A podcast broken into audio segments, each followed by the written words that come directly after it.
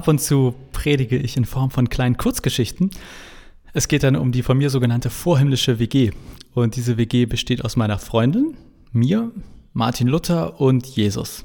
Wir wohnen alle zusammen im Pastorat. Ja, und ab und zu berichte ich dann, was da bei uns so passiert. Und heute gibt es aus dieser vorhimmlischen WG eine neue Folge, Folge 5, Jesus und Alexa. Alexa, was ist das beste Buch in der Bibel? fragt Jesus. Keine Antwort. Vielleicht musst du lauter sprechen, schlägt Martin vor. Alexa, was ist das beste Buch in der Bibel? Keine Antwort. Dämliches Teil, wettert Jesus. Vielleicht ist die Frage einfach zu schwer, sagt meine Freundin. Jesus zuckt mit den Schultern und ich gehe nach oben, checken, ob vielleicht etwas mit dem Internet nicht stimmt. Wir haben in den letzten Wochen unseren Keller im Pastorat etwas ausgebaut. Jetzt hat unsere WG einen Billardraum mit smarten Lampen und Alexa ist auch an Bord, zumindest theoretisch. Die Idee von meiner Freundin und mir war, dass wir durch den Billardraum vielleicht Jesus und Martin häufiger aus dem Wohnzimmer herausbekommen. Am Anfang war das mit dem WG-Leben ja irgendwie nett, aber inzwischen, ich will ehrlich sein, Aufräumen ist definitiv keine Stärke von Jesus. Aus meiner Sicht klassisches Einzelkindproblem. Und Martin, naja, er sagt immer, dass eine Käthe dafür zuständig sei, aber wir kennen keine Käthe und solange die hier nicht auftaucht, klingt das für uns nach einer billigen Ausrede. Entsprechend aufgeräumt sieht es einfach oft bei uns aus, vor allem im Wohnzimmer. Von Martin liegen überall handgeschriebene und zerknüllte Entwürfe seiner neuen Bibelübersetzung rum und Jesus lässt einfach prinzipiell seine Sachen liegen ich kann es ja irgendwie auch verstehen. Wenn ich jederzeit in den Himmel auffahren könnte, keine Ahnung, ob ich mich dann noch um Abwasch und Wäsche kümmern würde. Das Internet läuft, rufe ich in den Keller. Alexa, sei laut und spreche, höre Jesus sagen, nichts passiert. Tja, Jesus mag Herr über Wind und Wellen sein, aber, aber beim Smart Home, da kommen selbst Gottes Kinder an ihre Grenzen. Nun gut, eigentlich wollten wir ja nur eine Runde Billard zu viert spielen und den neuen Raum einweihen. Aber ich war so unvorsichtig und hatte meinen Entwurf für die nächste Predigt liegen lassen. Naja, meine Freundin ist schon ein harter Kritiker, aber gegen Martin und Jesus, seitdem die beiden bei uns wohnen, habe ich den Ordner Predigtentwürfe auf meinem PC mit einem 99 Zeichen langen Passwort geschützt. Mir hat mein Passwortmanager nicht hergegeben.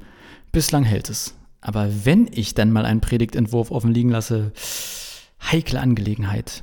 So auch dieses Mal. Meine nächste Predigt über die besten biblischen Buchanfänge lag herum und natürlich mussten Martin und Jesus sich dann darüber in die Haare kriegen. Und bislang konnte Alexa auch nicht wirklich helfen. Nie zuvor und nie zu nach hat jemand Theologie in so schöne Worte gefasst wie im Beginn des Johannesevangeliums. Versucht Martin noch einmal seine Meinung zu untermauern. Jesus rollt genervt mit den Augen und erwidert, dass er bis heute nicht verstehen kann, was das heißen soll. Am Anfang war das Wort und das Wort war bei Gott. Auf die Nachfrage meiner Freundin, ob er das wirklich ernst meine, antwortet Jesus leicht erbost, ja klar, was soll das denn heißen? Am Anfang war das Wort. An welchem Anfang überhaupt? Der Welt? Das ergibt ja gar keinen Sinn. Der, am Anfang war Tohu war Bohu. Die Erde war wüst und leer. Da war nichts mit einem Wort. Das weiß ja sogar ich mit meinem Schmalspur-Bibelwissen. Ja, aber, versucht Martin zu unterbrechen, nichts aber, fährt Jesus fort. So, und das Wort war bei Gott? Welches Wort um Himmels Willen? Und bei welchem Gott? Wir sind doch keine vierköpfige Familie. Der Vater, der Sohn, der Heilige Geist. Und das Wort? Müsst ihr auch die ganze Zeit darüber nachdenken, ob euch irgendein dummer Spruch mit Hort einfällt, frage ich. Meine Freundin schüttelt nur den Kopf. Schade, dass ihr auch nichts eingefallen, ist. Naja, kann ja noch kommen. Martin und Jesus haben einen äußerst eloquenten Einwand wie immer überhört. Martin versucht es dagegen noch einmal argumentativ. Ja, aber Jesus, du bist doch das Wort. Ich soll das Wort sein? Was? Nein, also, Herr Gott nochmal, genau deshalb gibt es das neue Evangelium. Das ist ja zum Eselmelken. Mäuse, wirft meine Freundin ein. Was? fragen Martin und Jesus. Es heißt Mäuse melken, erklärt meine Freundin. Klugscheißertag ist Donnerstag, raune ich ihr zu. Jesus läuft leicht rot an. Ich bringe die Kös schon mal in Sicherheit. So wie ich das sehe, wird das hier eh nichts mehr mit dem Billard spielen. Wie dem auch sei, versuche ich die Situation zu entschärfen. Jesus will also nicht das Wort sein. Ich bin nicht das Wort oder irgendein anderes Wort, werde ich von ihm regelrecht angebrüllt. Wir müssen seine Emotionen dringend in den Griff bekommen. Zu Beginn war er deutlich ausgeglichener. Vielleicht verbringt er einfach zu viel Zeit mit Martin. Gut. Jesus ist nicht das oder irgendein anderes Wort. Und wir müssen ja auch gar nicht über meinen Predigtentwurf sprechen, sondern können ganz entspannt. Jesus unterbricht mich. Entschuldige, ich wollte dich nicht so anmachen, aber dieses Johannesevangelium macht mich echt kirre. Der hat mein ganzes Leben so in Bildern und Vergleichen erzählt und hält sich quasi an keinen historischen Fakt. Aha, Du bist also ein Lukas-Fan, erkennt Martin. Ja, der gefällt mir auf jeden Fall richtig gut, sagt Jesus. Wie geht der nochmal? fragt meine Freundin. Ich schaue sie irritiert an. Mit Sicherheit weiß sie die Antwort. Naja, Martin rezitiert aus dem Gedächtnis.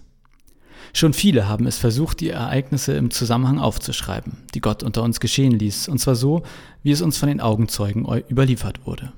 Jesus nickt zustimmend, Martin fährt fort. Die sind von Anfang an dabei gewesen und zu Dienern des Wortes geworden. Auch ich bin all dem noch einmal sorgfältig nachgegangen. Dann habe ich mich dazu entschlossen, für dich alles in der richtigen Reihenfolge aufzuschreiben, sehr geehrter Theophilus. So kannst du dich davon überzeugen, wie zuverlässig die Lehre ist, in der du unterrichtet wurdest. Zitat Ende. Streber entfährt es mir, aber mehr als ein Z kann ich Martin damit nicht entlocken. Jesus ist dagegen äußerst zufrieden. Siehste, das ist ein Anfang. Klare Sprache, du weißt genau, was er gemacht hat, warum er das schreibt, für wen er das schreibt. Astreine Leistung. Während Jesus seine Liebe zu Lukas gesteht, denke ich mir, dass Lukas auf jeden Fall der Liebling der Deutschlehrerin gewesen wäre. Es hätte ihn also niemand gemocht, wahrscheinlich hat er deshalb gleich noch einen zweiten Teil geschrieben. Tja, naja, wer keine Freunde hat, hat halt mehr Zeit zum Schreiben. Jonas, ich habe das gehört, ermahnt mich Jesus. Er kann das mit dem Gedankenlesen einfach nicht lassen. Irgendwann werde ich ihn bei der Verbraucherzentrale melden oder der Datenschutzpolizei oder dem Bischof. Ach, oder was weiß ich wo. Aber vermutlich meldet man mich dann bei der nächsten geschlossenen an. Von daher vielleicht doch gar nicht die beste Idee. Stimmt, sagt Jesus und schaut mich überlegen lächelnd an. Gut, denke ich mir. An die Sache muss ich anders herangehen. Versuchen wir es mal konstruktiv. Martin, Jesus, jeder von euch darf drei Sätze sagen, die in meiner Predigt über den Anfang vom Lukas-Evangelium vorkommen soll. Beide nicken. Martin fragt, wie steht es mit Komma- und Semikolon-Regeln? Für jedes Semikolon gibt es eine Woche Spüldienst, schlägt meine Freundin vor. Habe ich heute schon erwähnt, wie sehr ich sie liebe. Gut, sagt Jesus, hier kommen meine drei Sätze. Erstens, ich finde gut, dass Lukas betont, dass ich und das, was ich gesagt habe, zuverlässig ist. Ich notiere mir, das mit Jesus stimmt, sagt Jesus. Notiz an mich selbst. Glaubwürdigkeit dieser Aussage überprüfen. Zweitens fährt Jesus fort. Die Zuverlässigkeit liegt darin, dass das alles über mich von Leuten gesagt wurde, die mit mir damals auch unterwegs waren. Ich notiere mir, das mit Jesus stimmt, sagen die Homies von Jesus. Notiz an mich selbst, Glaubwürdigkeit dieser Aussage überprüfen.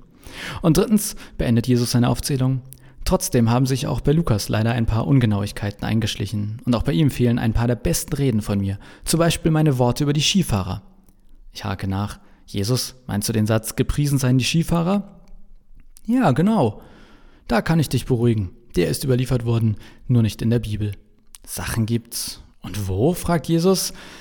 Aber ich schüttle nur den Kopf. Meine Freundin und ich überlegen noch, ob wir mit Jesus das Leben des Brian gucken sollten oder nicht. Als wir den Film mit Martin gesehen haben, hat er nach ungefähr zwei Drittel des Films wutentbrannt den Fernseher aus der Halterung gerissen, hochkant gegen die Wand gelehnt und in zehn Thesen wieder der Filmindustrie auf den Bildschirm genagelt. Ich sag mal so, jetzt hilft dem Fernseher auch 4K und HDR nicht mehr so richtig.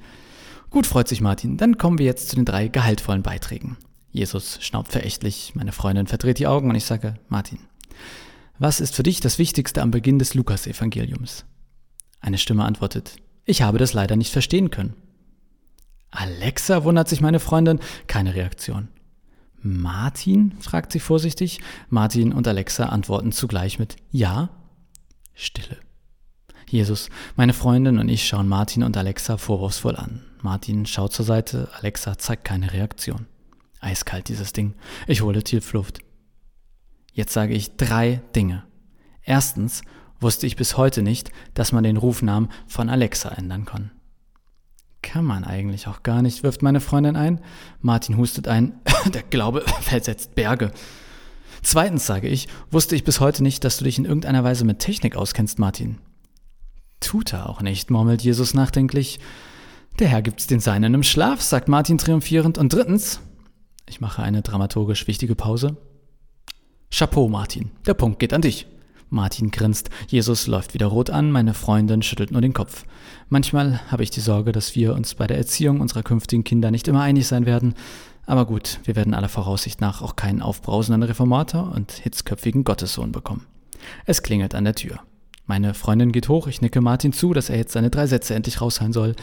Erstens, Martin fixiert Jesus. Wir sind alle Diener des Wortes. Das heißt, alles, allein was in der Bibel steht, ist für unseren Glauben entscheidend. Puh, denke ich mir, ist doch immer das Gleiche, was Martin sagt. Jesus nickt mir zustimmend zu, ich schmunzle. Meine Freundin ruft von oben, Jonas, komm mal hoch, hier ist jemand für dich. Ich komme gleich, brülle ich liebevoll zurück, dann leiser, so Martin, mach hin. Ja, ja. Also zweitens, es ist völlig legitim, im Glauben zu zweifeln und diesen Zweifeln auf den Grund gehen zu wollen. Das hält der Glaube aus. Das waren streng genommen zwei Sätze, mein lieber Martin, schnippisiert Jesus. Ja, das ist eine Wortschöpfung von mir, schnippisiert. Wer mit Martin Luther in einem Haus wohnt, hat ja wohl das Recht, eigene Worte zu erfinden.